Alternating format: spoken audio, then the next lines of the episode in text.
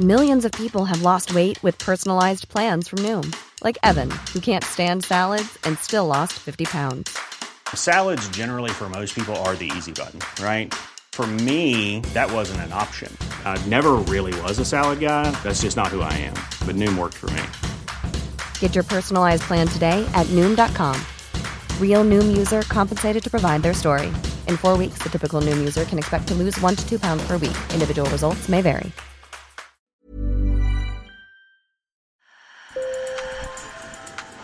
Bonjour. Hello. Hola. Marhaba bikoum. Sur le fil. Le podcast d'actu de l'AFP. Des nouvelles choisies pour vous sur notre fil info. Sur le fil et de retour, nous sommes ravis de vous retrouver. J'espère que vous avez passé des vacances merveilleuses et je vous souhaite bon courage pour la rentrée. Chaque année dans le monde, plus de 4 millions de filles risquent d'être excisées. Selon l'ONU, plus de 200 millions de femmes ou de filles ont subi une forme de mutilation sexuelle.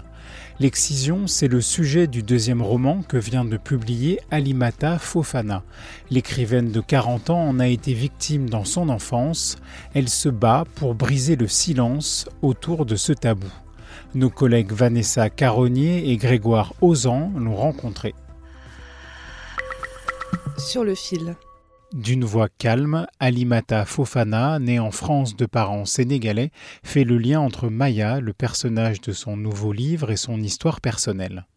Dans ce roman intitulé À l'ombre de la cité Rimbaud et publié aux éditions du Rocher, Maya vit en banlieue parisienne. La petite fille est victime d'une excision à l'âge de 6 ans lors d'un voyage au Mali, le pays de ses parents. Ça, je pense que ça ne peut pas être euh, inventé. La manière dont je décris euh, euh, l'excision euh, que subit Maya, c'est celle également que j'ai subie. elle, elle l'a subie un peu plus tard. Moi, je l'ai subie à l'âge de 5 ans. La manière dont les choses sont faites, de manière abrupte, sans anesthésie, bien sûr, c'est quelque chose que j'ai vécu et que je voulais montrer, donner à voir pour que les gens comprennent ce que c'est que l'excision, sans pour autant être dans le trash. C'est, je décris simplement un acte atroce. En France, où cette pratique est interdite, on estime que 125 000 femmes sont excisées. Le sujet reste extrêmement tabou selon Alimata Fofana, et ce malgré l'émergence des questions de violence faites aux femmes dans les débats de société. Moi, je parle de viol parce que c'est l'intrusion euh, bah, d'une femme euh, sans, votre, sans votre consentement dans ce que vous avez de plus intime. C'est pour ça que je parle aussi d'un viol, quoi. Mais en même temps, il y a une amputation. Quand on parle d'excision, ce sont les deux. C'est le fait qu'on aille dans ce qu'il y a de plus intime en vous, euh, sans vous demander quoi que ce soit, et on vous arrache quelque chose, quoi. L'excision est une forme de mutilation génitale, une ablation totale ou partielle du gland du clitoris et des petites lèvres. Comme dans le roman, la principale situation à risque pour les jeunes filles, c'est le retour pour les vacances dans le pays d'origine des parents. Souvent, c'est fait par des femmes qui n'ont pas eu accès à l'école. Et donc, c'est très compliqué de remettre en cause une tradition quand vous n'avez pas une, autre ouverture ou quand vous avez uniquement un seul chemin c'est très très compliqué. Il y, a aussi une volonté d'entrer dans une norme où toutes les petites filles sont excisées. Et donc ne pas être excisée, c'est sortir de la norme. Et donc les mères, elles font exciser leurs filles pour leur bien, parce qu'après, il y a plein de croyances autour de ça.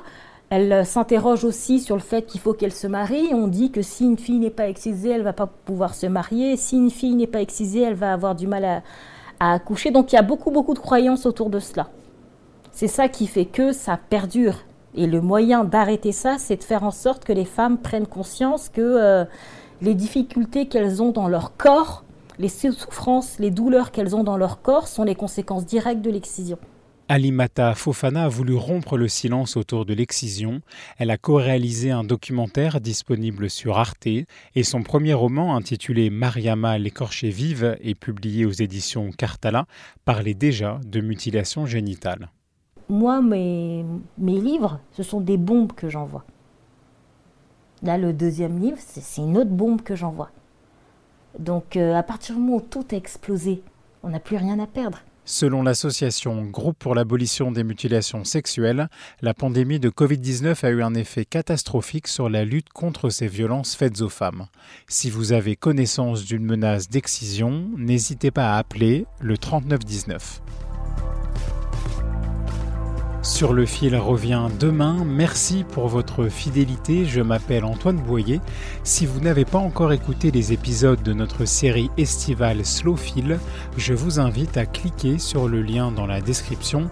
Ce sont des entretiens avec de jeunes personnalités inspirantes. Cela vous permettra, je l'espère, d'oublier un peu la rentrée. Bonne journée.